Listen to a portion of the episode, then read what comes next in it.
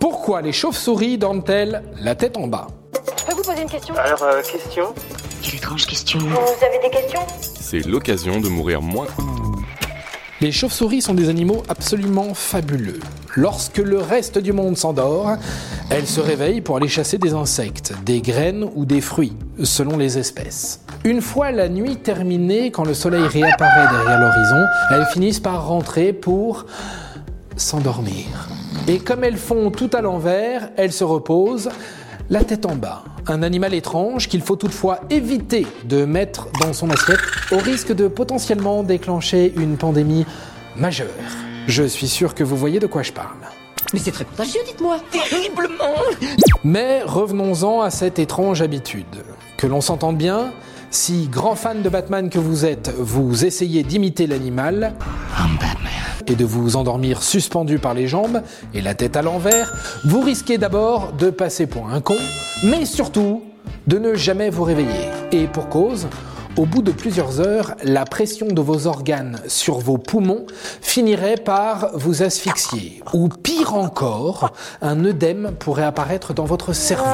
En effet, si notre circulation sanguine est adaptée pour que le sang stagne dans les pieds, ce n'est pas le cas pour la tête. Ça leur fait la tête comme un gros chat.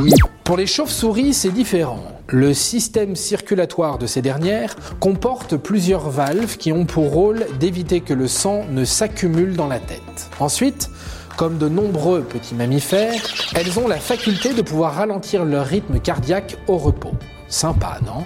Enfin, pour une chauve-souris, se maintenir accroché la tête en bas ne nécessite aucun effort musculaire grâce à un tendon fixé à la base de l'orteil qui réagit au poids de l'animal. Quand l'animal se laisse tomber de tout son poids vers le bas, le tendon s'active et ses pattes se referment sur la surface d'appui. C'est pour cette raison que l'on retrouve parfois certains spécimens morts et pourtant encore accrochés. Alors, c'est bien beau tout ça, mais à part frimer, ça sert à quoi? Pas de panique, on y vient. Quand on étudie l'évolution, il faut bien comprendre une chose. Quand on donne beaucoup de temps à une espèce, ces dernières, sélection naturelle oblige, finit toujours par trouver les meilleurs compromis pour assurer sa survie. Et ces compromis concernent souvent la protection face aux prédateurs. Ainsi, selon Julie Marmé, chiroptérologue au Muséum national d'histoire naturelle, si les chauves-souris dorment accrochées, c'est surtout pour se protéger de leurs prédateurs qui rôdent sur le sol. Mais il existerait une autre raison pour cette étrange position. Si la chauve-souris dispose bien de membres inférieurs, ces derniers sont bien trop faibles pour qu'elle puisse s'envoler depuis la terre ferme, comme le font les oiseaux par exemple. Pour s'envoler, l'animal utilise donc une force gratuite et illimitée, la gravité.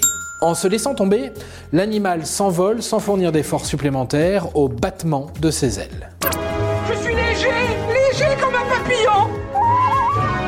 On pourrait vous parler encore des heures de cet animal si particulier, de sa manière de s'orienter ou de son nom si étrange, mais ce sera peut-être pour une prochaine fois.